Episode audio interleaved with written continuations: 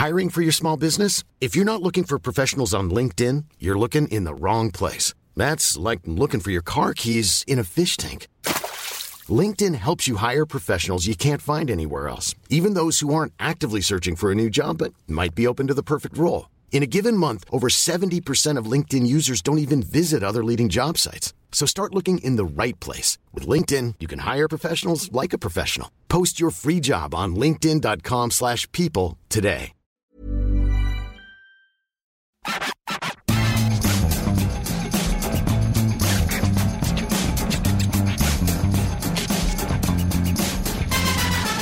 Salut à tous, je suis Maxime Dupuis, bienvenue dans le FC Stream Team. Un FC Stream Team où j'ai l'immense honneur d'accueillir un nouveau camarade, un nouveau compagnon, puisque après Martin, que vous connaissez trop bien, après Cyril, après Julien, j'ai fait la liste, hein. après Glenn, bah voici Arthur, Arthur Merle. Salut Arthur.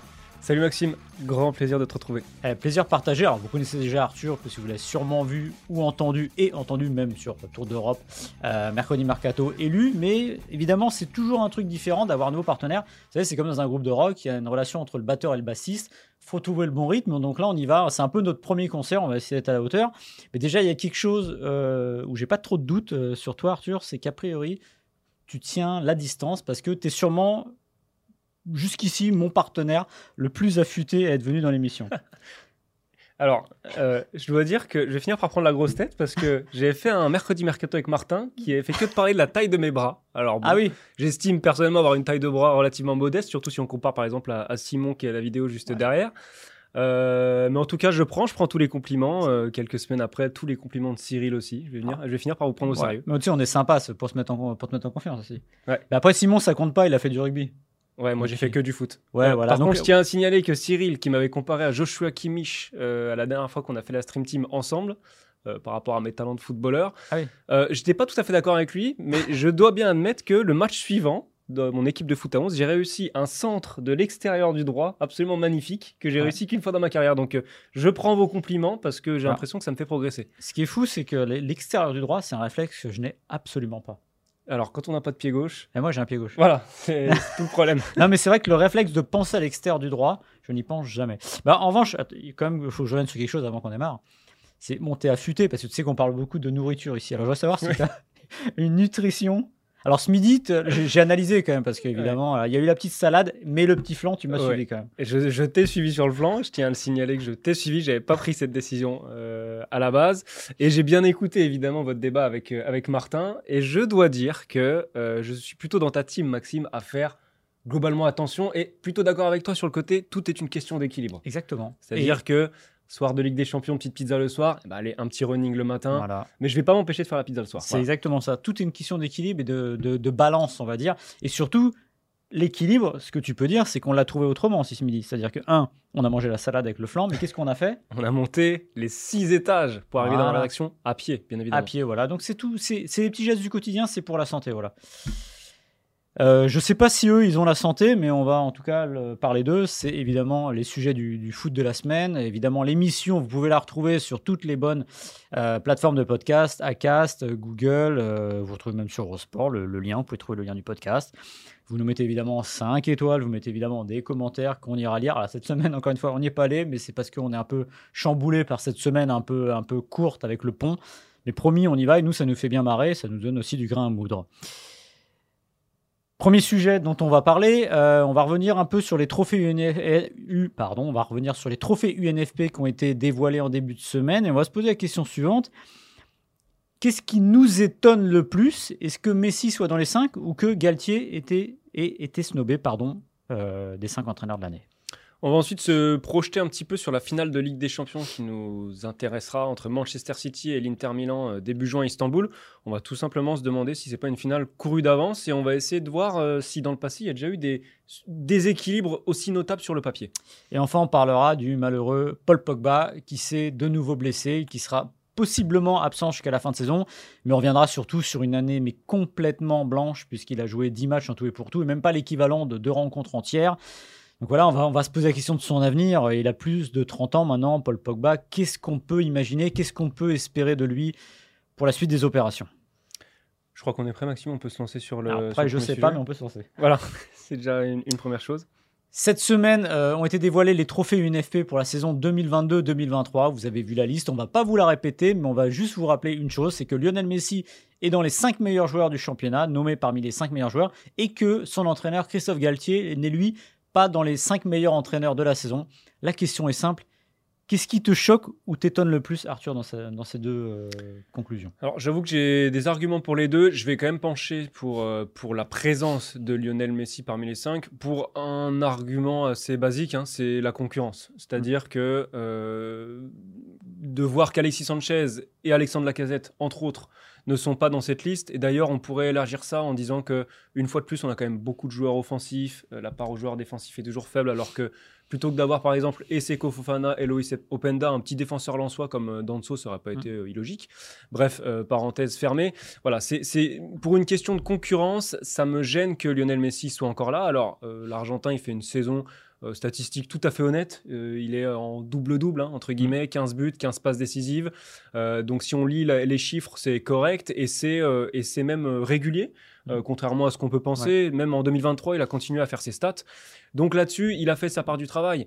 Après, euh, après si on parle de leadership, si on parle d'influence dans l'équipe, euh, si on parle des dernières petites polémiques, il y, a quand même plein de points noirs euh, qu'on peut, qu'on peut faire, voilà, qu'on peut noter sur le, sur le bilan de Messi et des joueurs qui méritaient tout simplement beaucoup plus que lui d'être dans cette liste. Ouais, comme tu l'as dit, il y a un double-double et c'est pas n'importe quel double-double, c'est un 15-15. Un 15-15, dans l'absolu, n'importe quel joueur de Ligue 1 hormis Messi et sans doute même hormis Mbappé, même si de 15 passes serait pas mal, euh, mériterait sa place dans les 5. C'est-à-dire que si demain vous mettez, euh, tu parlais d'Alexis Sanchez qui a 15-15, mais n'importe quel du, dire du, sol au plafond mérite sa place. Or, euh, bah, les chiffres, parfois on dit que les chiffres ne mentent pas, mais ils ne disent pas tout complètement. Et bah, Messi, c'est Lionel Messi, c'est-à-dire qu'un 15-15 pour Messi dans le championnat de France, bah, c'est pratiquement la moindre des choses. Voilà, euh, c'est quand même un type qui est monté jusqu'à 46 ou 50 buts en Liga, je sais plus lequel des deux avec euh, Ronaldo a fait ça. Euh, c'est un septuple Ballon d'Or. Enfin, là, on parle pas de n'importe qui. Et que Messi marque des buts contre Angers, contre Strasbourg, j'ai rien contre eux évidemment, et peut-être que je me trompe d'ailleurs dans la liste. Bah oui, c'est c'est dans l'ordre des choses, quel que soit le Messi. Voilà. Donc moi, pour moi en fait, je suis choqué, mais pas étonné au fond. pourquoi? Parce que euh, faut, rappeler qui vote. Ce sont les joueurs, voilà, tout simplement. Les joueurs, euh, déjà, faut imaginer qu'ils prennent pas ça tous euh, au, sérieux. Puis, bah, Messi, c'est Messi, donc on vote pour Messi. Alors, vous allez me dire, euh, là, je parle pour les, le journaliste que je suis. Est-ce que les journalistes votent mieux? Je pense quand même un petit peu, mais pas toujours, parce qu'il y a qu'à voir le résultat de certains ballons d'or, on peut avoir des doutes. Mais en tout cas, il est certain que les joueurs, ils vont pas chercher plus loin. Il y a cinq noms à mettre. Ah, dans les 5, il faut bien mettre Messi. Voilà. Et encore une fois, L'argument de me dire, il met 15 buts, 15 passes, bah oui, oui, il est, il est audible. Après, je vais vous dire une chose, s'il était aussi bon que ça, euh, peut-être que le PSG le prolongerait, et peut-être que sa seule porte de sortie, ce serait pas l'Arabie Saoudite. Ouais. C'est un petit peu étonnant, juste pour rebondir sur euh, ce que tu disais, les joueurs qui peuvent cocher un petit peu à la va-vite les noms comme ça. C'est vrai que quand on croise Lionel Messi sur un terrain, peu importe si c'est pas la saison de sa carrière, je, mm. peux entendre aussi effectivement qu'on le coche. Mais à ce moment-là, pourquoi cet argument n'est pas valable aussi pour Alexis Sanchez, qui mm. pour le coup cette saison, malgré tous les doutes qui entouraient son arrivée, nous a vraiment rappelé qu'il était un joueur de classe mondiale, je trouve. Je pense pas exagérer. Donc autant Alexandre Lacazette, euh, bon, c'est pas le joueur le plus euh, médiatique, médiatisé, et peut-être pas le plus aimé en Ligue 1, j'en sais rien, c'est vraiment de la supposition pure. Autant Alexis Sanchez, je pensais qu'il y aurait une sorte de, de respect, de reconnaissance mm. par rapport à l'ensemble de son œuvre, un peu plus marqué euh, en Ligue 1. Ouais, pour revenir sur la casette, moi la casette, ça me... va pas dire que ça me dérange, mais quand même il y a 25 buts, 25 ah buts, c'est pas c'est pas une paille. Et on peut on peut prendre l'argument inverse, c'est-à-dire que Messi met 15 buts dans une équipe qui surdomine et qui est complètement au-dessus de la mêlée. Et je dirais que c'est presque la moindre la moindre des choses. Je me souviens, on a vu le débat ici avec Martin euh, au moment où il revient de la Coupe du Monde et on se dit mais comment il va être? Alors. Et je me souviens de l'avoir dit, euh, ok, il a fait, je crois que c'était Angers, un PSG Angers il a été bon contre Angers. Ouais, enfin la belle affaire. Enfin, j'ai rien contre Angers, mais enfin bon, si Messi qui joue au Paris Saint-Germain ne peut pas faire un match correct contre Angers, là il faut s'inquiéter. C'était pas encore l'heure de l'inquiétude et pourtant on aurait pu euh, se poser des questions. Et à l'inverse, Alexandre Lacazette, lui, joue dans une équipe qui ne domine rien, mais au moins il la tire vers le haut. C'est aussi ça qui est important. C'est un peu comme dans les sports américains quand vous élisez euh, un MVP, c'est-à-dire que c'est most valuable player, c'est le, type le plus, on va dire, important, mais aussi pour son équipe. C'est-à-dire aussi le, type qui va porter le plus son équipe sur, le dos. Bah, au PSG, il y en a un qui tire l'équipe sur le dos, même s'il y a eu des coups de moins bien. C'est pas Lionel Messi, c'est Kylian Mbappé. Donc je trouve aussi que c'est un peu un peu choquant. Euh, quant à son entraîneur, Christophe Galtier, lui, c'est l'effet inverse. On lui a pas trouvé de circonstances atténuantes. Il est premier du championnat mais il n'est pas dans la liste. Ouais, alors euh, là c'est pareil, c'est sur la concurrence que je vais m'attarder euh, pour dire un petit peu l'inverse, c'est-à-dire que là, je vais pas dire que la concurrence elle était hmm. faible entre guillemets, mais sur une saison où les coachs de Monaco, Rennes, Lyon n'étaient même pas dans la discussion, ça hmm. me paraît un peu gros pour un coach qui va être quand même champion de France, qui peut encore terminer à 90 points de ne pas être dans la liste. Euh, par exemple, si je prends le cas de Philippe Montagnier, c'est peut-être celui que personnellement j'aurais enlevé parce qu'il surfe un peu sur, ce, euh, sur ce, cette finale en Coupe de France et, heureusement qu'on souligne ça. Mais en Ligue 1, voilà, on a un Toulouse qui va finir en seconde partie de tableau, même ventre mou de seconde partie de tableau. Donc c'est pas non plus une saison de Ligue 1 exceptionnelle. Par contre, ce que j'aime dans euh, les choix des entraîneurs, c'est qu'il y a une cohérence. Mmh. Euh, en termes de ce qu'on a vu dans le jeu. Alors le jeu, les projets de jeu, c'est un peu des fourre-tout, on, mm. on, emploie un peu ça à toutes les sauces. Mais je trouve qu'il y a une cohérence parce qu'on n'a que des entraîneurs qui ont eu des projets de jeu assez marqués en tout cas et, qui ont eu envie de jouer au foot avec le ballon, de proposer, de proposer des jeux plutôt offensifs. Gastien fait beaucoup avec peu. Fonseca, peu importe les périodes traversées par Lille, je trouve qu'il est resté fidèle à ses principes et, Lille n'a pas dérogé voilà, à ses principes de jeu même dans la difficulté. Donc toutes ces choses-là, je les souligne sur une saison où le, PSG de Christophe Galtier, bah, c'est ce qu'on va lui reprocher en premier, c'est euh, s'être ennuyé devant son équipe pendant au moins une, partie de saison.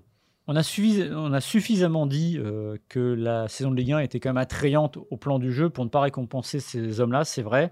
Et c'est marrant parce qu'il y a peut-être un changement, alors il faudra voir euh, un peu plus tard, c'est un peu tôt pour le dire, mais d'état d'esprit finalement, parce que Souviens-toi, l'arrivée d'Ancelotti en France, euh, je crois que c'est Galtier qui était élu meilleur entraîneur.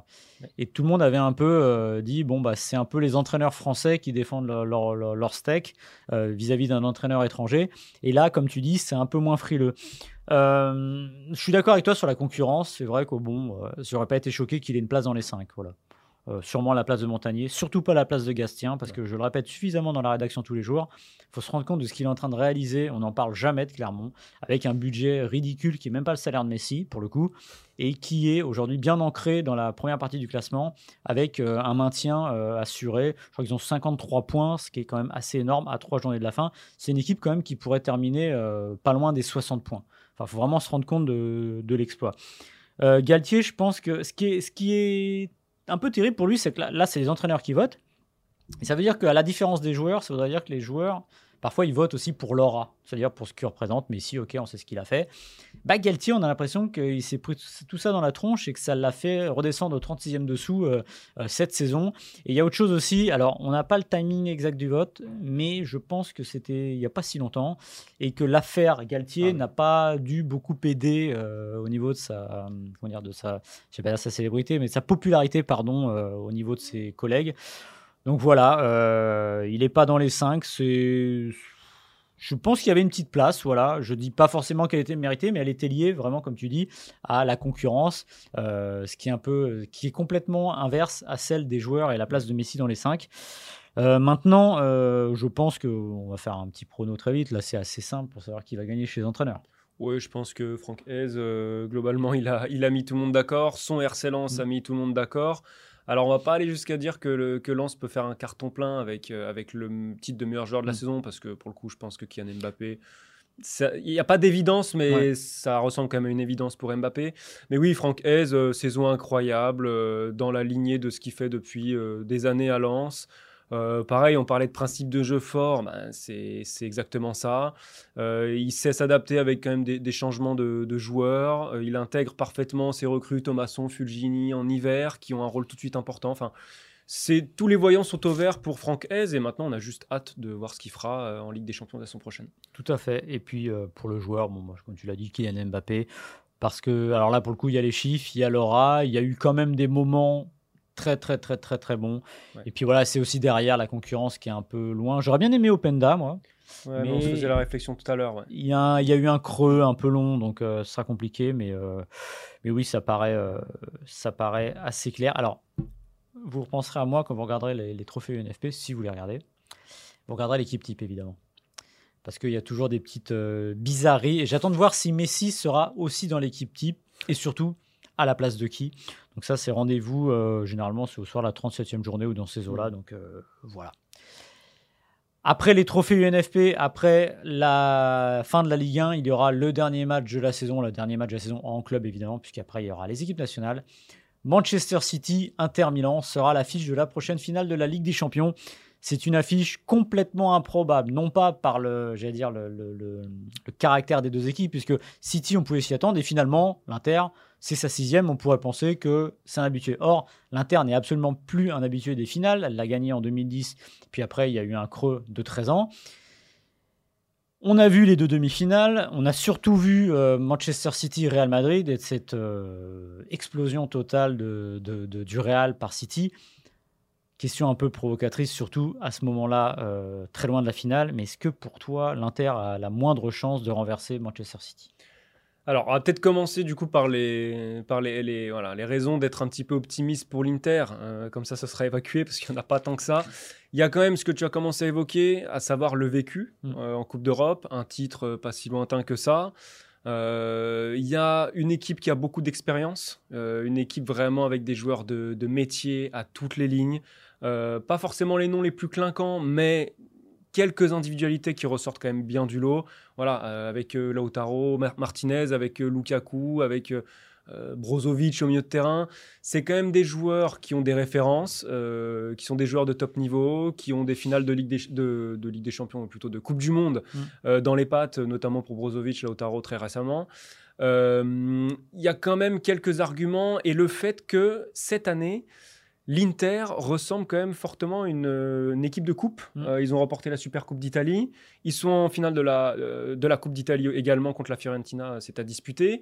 Et donc cette finale contre, contre Manchester City. Donc on en parlait avec, avec Guillaume Maillard-Pacini dans Tour d'Europe lundi. C'est vrai que le Milan ressemble ces derniers temps à un rouleau compresseur au moins en coupe. Et puis il reste sur une très très belle série aussi en championnat. Ouais, et sur le papier, c'est évidemment une, finale qui paraît extrêmement déséquilibrée. Alors, c'est étonnant parce que Manchester City, encore une fois, ne l'a jamais gagné. Manchester City pourrait devenir le premier club, le, nouveau, le premier nouveau vainqueur depuis 2012 et Chelsea. Mais on voit que depuis euh, quelques années, il tourne sérieusement autour. Il y a eu l'erreur de Guardiola, on va dire, en, 2021. La finale a perdu face à Chelsea. Euh, est-ce qu'il fera l'erreur de fois? Je ne suis pas sûr. Et surtout, euh, ça vaut ce que ça vaut, mais en début de saison, souvent on se trompe sur ces pronos-là, évidemment. Mais on était quand même assez unanime pour dire qu'il y avait une pièce manquante qui venait d'arriver, c'était Haaland. Et jusqu'ici, tout s'est passé comme sur des roulettes. Et il y a eu évidemment cette demi-finale retour face au Real, cette première mi-temps qui est complètement j'allais dire surréaliste quand on voit le pédigré des deux équipes.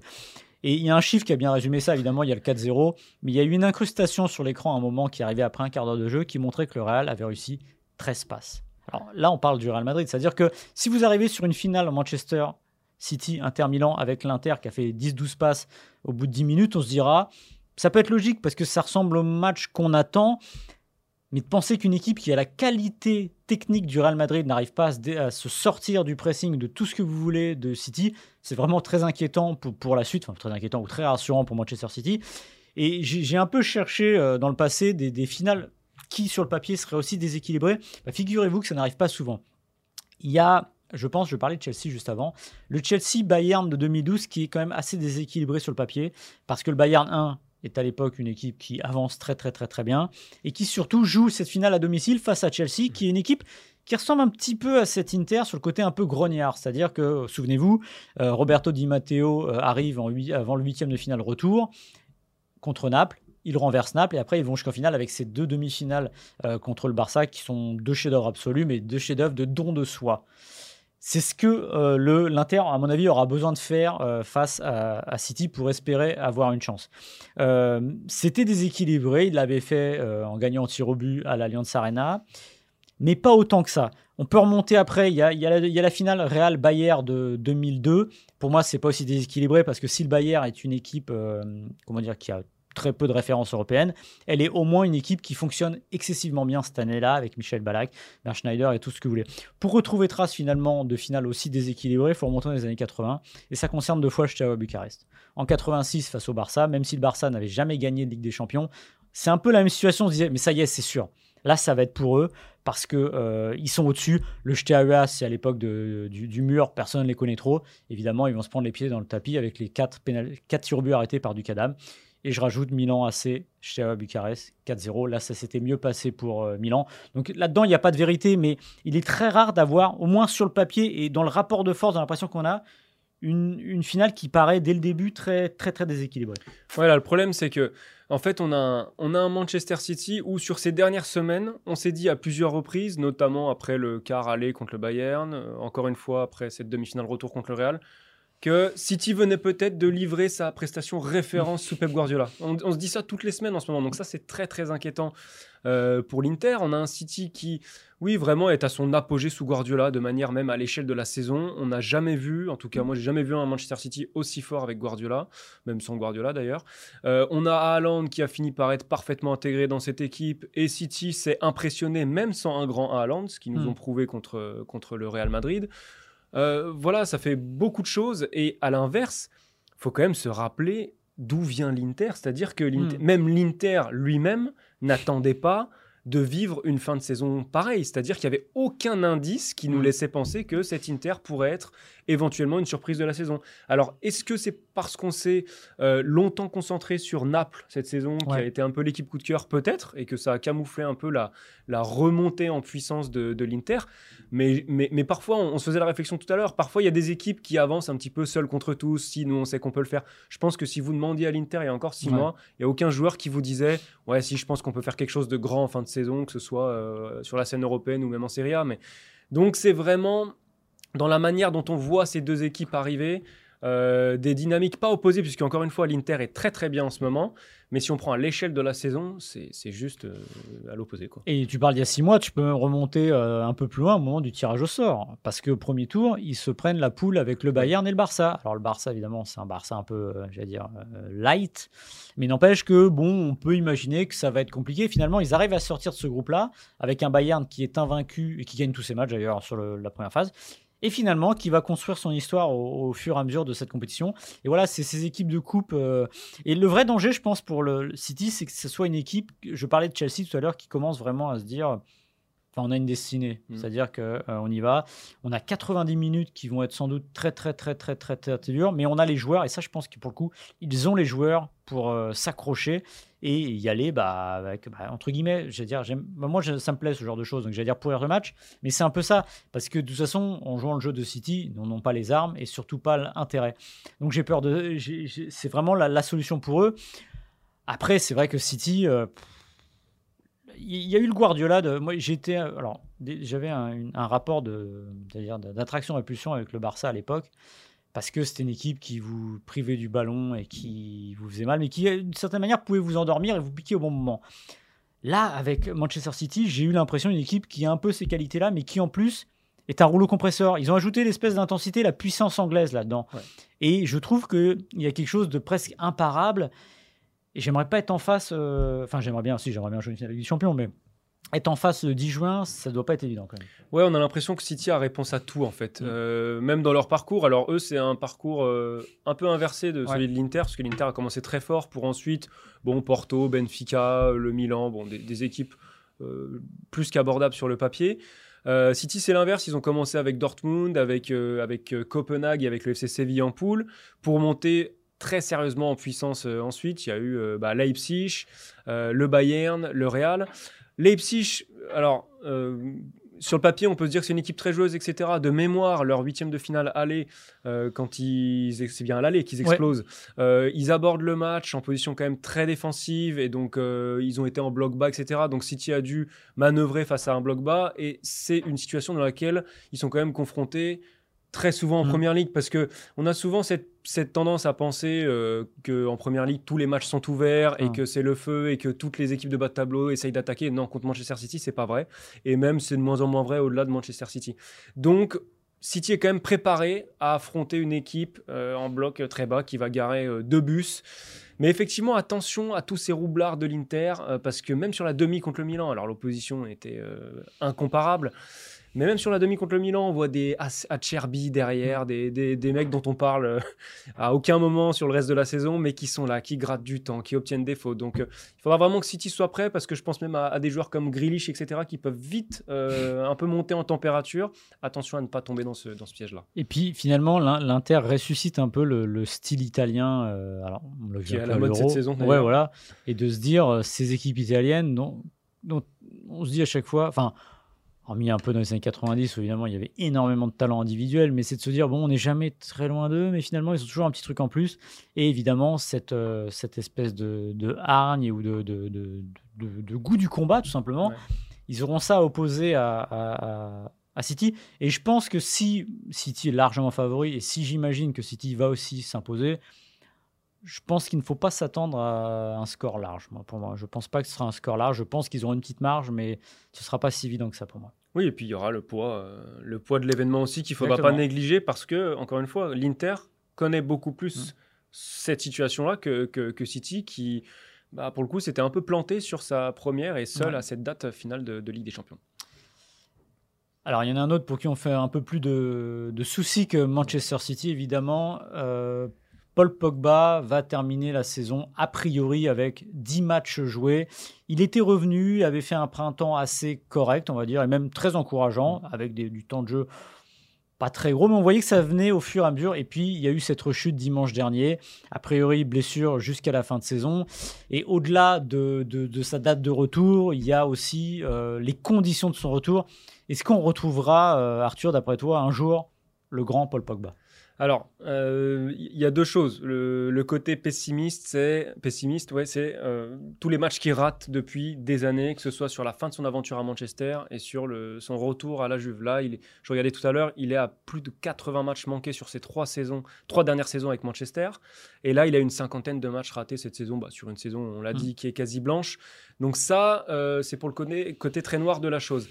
Après, ça tu as commencé à le dire, son retour dans ce printemps européen était plutôt intéressant parce que euh, notamment sa son entrée en demi-finale aller contre la Juve, bah, c'est lui qui fait, alors oui on peut appeler ça une passe décisive de la tête, mais au-delà de ça, euh, il, fait une entrée très convaincante, très encourageante et on a presque eu l'impression de retrouver le Pogba bah, de, du, alors je vais pas dire le Pogba prime euh, de son meilleur niveau, mais un Pogba très encourageant. Et moi, c'est ce qui me rend optimiste, c'est que je pense que physiquement, en termes de coffre et d'aptitude physique intrinsèque, Pogba, il est au-dessus de la moyenne, très au-dessus de la moyenne. Et je pense qu'il a une capacité à revenir sur un match après des longues mmh. absences qui est, qui est vraiment intéressante. Et on l'a vu, voilà, il est capable de retrouver son niveau et son niveau d'influence très rapidement. Donc ça, ça me rend quand même très optimiste, mais le problème, la question qu'on se posera toujours, c'est les rechutes et encore plus quand c'est des pépins musculaires. Ouais, comme tu l'as dit, Pogba, euh, ça n'a pas commencé cette saison, ces blessures. Euh, à Manchester United, et moment où ça se passait pas bien aussi, on le voyait disparaître, euh, revenir, puis il y avait ces relations un peu toxiques avec José Mourinho. Donc c'est pas un joueur qui est, j'allais dire, blessure proof. En gros, c'est que bah oui, oui, ça lui arrive assez régulièrement de se blesser. Après, il y a quelque chose dont tu n'as pas parlé et qui compte à mon avis, c'est que là, dans toute cette période, cette année-là, il y a eu autre chose dans l'extra sportif qui s'est passé avec Paul Pogba. Et bah, qu'on le veuille ou non, euh, un footballeur, c'est pas seulement des jambes, c'est aussi une tête. Comme tout sportif, c'est-à-dire que si ça marche pas bien dans la tête, s'il y a des problèmes en haut, bah, souvent ça se traduit en bas. Donc je pense que Pogba est vraiment au cœur d'une année très difficile avec ce qui lui est arrivé depuis. De toute façon, si vous regardez bien, ça colle à peu près. Je veux dire, ça a commencé au printemps dernier, ces, ces histoires extrasportives avec son frère. Et ça n'est pas encore réglé. Donc je pense qu'il y a aussi tout ce travail psychologique à faire, parce que, encore une fois, euh, l'un ne va pas sans l'autre. Euh, est-ce qu'on retrouvera un jour le très grand Paul Pogba? Bah, Je le souhaite parce que bah, le football français a toujours besoin de lui, il faut le rappeler. Alors oui, l'équipe de France sort d'une finale de Coupe du Monde perdue face à l'Argentine. Oui, il n'était pas là. Oui, son compère N'Golo Kanté, les deux hommes qui avaient régné sur le milieu de terrain à la Coupe du Monde 2018, n'étaient pas là. Mais n'empêche que quand vous regardez euh, la Coupe du Monde 2022, avec ce milieu rebâti, on va dire à trois, avec Griezmann dans ce rôle euh, hybride, avec Chouameni et avec Rabiot, vous vous dites qu'il y a encore une bonne place pour Paul Pogba. Pourquoi? Parce que si Rabiot, lui, a été au-delà des, des, espérances, a vraiment tenu son rang, on a vu un Chouameni qui était encore un peu tendre alors qu'on le vendait déjà comme le successeur. On se disait, finalement, euh, Pogba, Kanté sont pas là. Bon, c'est un problème, mais il y a Chouameni. Or, on a vu qu'il a fait une Coupe du Monde assez neutre, que son année à Milan euh, Milan, pardon, au Real est euh, plutôt neutre aussi, et que donc il a encore du temps avant de se, développer. Puis il faut pas avoir la mémoire courte sur Paul Pogba. Sa Coupe du Monde déjà, et surtout son Euro, où il avait été un des rares avec Benzema, même le, le seul, on va dire, avec Benzema, à évoluer à un niveau très très très très acceptable. Souvenez-vous la rampe de lancement, tout partait de lui et il avait continué comme ça aussi après en équipe de France après l'Euro et on se disait que bah oui avec une rampe de lancement comme ça, quel que soit l'attaquant devant, que ce soit Giroud, que ce soit Benzema, que ce soit Mbappé, bah, il y avait de belles choses à espérer. Voilà, il a rechuté, mais je pense qu'en tout cas, je suis sûr que déjà Didier Deschamps compte toujours sur lui et le football français compte sur lui parce qu'il a quand même. Il faut jamais avoir la mémoire courte. Il a vraiment déjà un, un statut particulier et un style de jeu qu'on ne trouve pas euh, tous les coins de rue. Oui, puis autre chose à ne pas oublier, c'est son âge. Il a 30 ans, Paul Pogba. Je veux dire, il a encore euh, de quoi voir venir. Euh, ça fait très très longtemps qu'on le voit, Pogba, donc on a l'impression que c'est presque déjà un, ancien proche de la retraite. Non, il a que 30 ans, donc, euh, donc il a aussi le temps de se refaire la cerise. Euh, en équipe de France, je suis complètement d'accord avec toi, il y a encore de la place pour lui largement.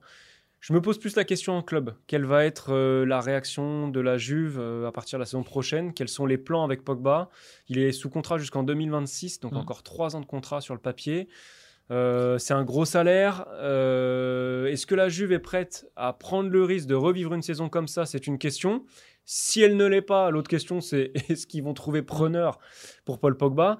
Il y a pas mal de, quand même de questions qui se posent. Et puis même au-delà des, envies de la Juve par rapport aux blessures de Pogba, il y a aussi, je trouve, une certaine concurrence aussi au milieu de mm. terrain à la Juve. Il y a des jeunes qui montent quand même. C'est l'un des enseignements à retirer de la saison de la Juve, c'est l'éclosion de plusieurs jeunes comme Fagioli, Miretti au milieu de terrain qui, qui, affichent des, des choses assez intéressantes. Donc plusieurs paramètres à, prendre en compte avec tous les retours de prêt aussi, les McKenny prêtés à Leeds, etc. Euh, ça va être, euh, ça va être euh, un, gros dossier, je pense, le dossier Pogba cet été. Ouais, après le risque pour, pour la Juve, pour moi, il est, enfin, il est relatif. C'est-à-dire que c'est plus Pogba qui est dans une situation compliquée que la Juve. Pourquoi? Parce que déjà, il est arrivé gratuit. Que, bah oui, alors évidemment, ils essaieront, s'il reste autant d'années de contrat, de le revendre à un prix correct. Mais en absolu, s'ils veulent vraiment plus l'avoir, autant le revendre pour une bouchée de pain et vous économisez le salaire, voilà, tout simplement. Euh, moi, je serais la Juventus, je lui laisserais quand même une année de plus, quand même, pour être sûr. Parce qu'un Pogba au, à très haut niveau, c'est pas mal et la Juve le sait, voilà.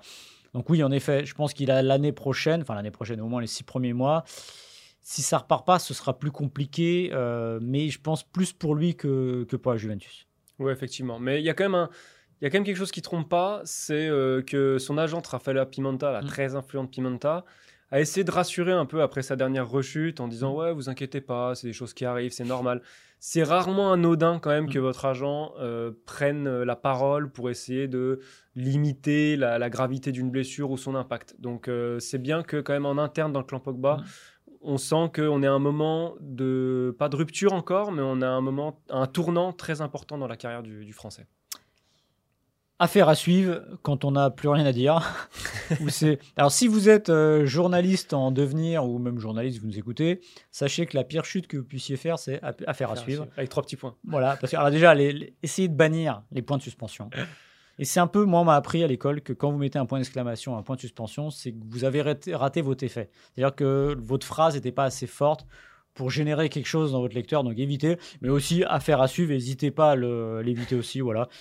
C'était pour le petit conseil journalistique, ça vaut ce que ça vaut. Donc vous penserez à moi, même si vous n'êtes pas journaliste, que vous verrez un papier qui se termine par une chute. La chute, c'est les derniers mots. Affaire à suivre. Vous direz, il n'y a pas grand-chose à raconter de plus. Et d'ailleurs, c'est un peu notre cas. C'est sûr. Bon, en tout cas, euh, le Eurosport Football Club, c'est une affaire à suivre, on peut le dire. Euh, Exactement. et, à retrouver sur, sur, toutes les plateformes. Voilà, la, transition est toute faite. Lundi, c'est Tour d'Europe euh, bah avec moi. Ouais. Alors, bon, bah voilà, je suis désolé, ce sera moi cette fois. bientôt, le retour de mercredi Mercato. Je n'ai plus la date exacte, mais je crois que ça colle avec la reprise du Mercato, évidemment. Oui, mi-juin, il me semble. Début mi-juin, voilà. Et puis évidemment, le FC Stream Team la semaine prochaine. ce fut un plaisir, Arthur. Plaisir partagé c'est parfait. Euh, Simon était Tomanette, euh, je l'ai vu, il gérait tout, voilà, nickel, avec les, les potards, comme on dit dans le métier, il suivait tout ça. J'espère qu'il s'est pas ennuyé comme vous. Et euh, évidemment, les, ah si, ça y vient de se réveiller. Et au graphisme, c'était Marco Popovic, l'ami venu de Serbie. Voilà. Voilà. Et eh ben, il les a pas fait de Serbie, hein, mais Popovic, voilà. Et qui n'a rien à voir avec Greg Popovic. autant vous le dire, ça s'écrit pas pareil. Voilà. Il a le même charisme. Il a le même charisme, il n'a pas le même âge. Euh, je ne sais pas s'il aura la même carrière d'entraîneur, mais en tout cas, je. je a priori, pas de loin, pas de lien de près ou de loin avec euh, je crois. Hein. Non, a priori, non. Il connaît très bien le basket, Marco. Ouais, bon voilà, on peut lui. Mais à part ça, je sais pas si ça suffit. On vous souhaite un excellent week-end et on vous dit bah, à la semaine prochaine. Salut.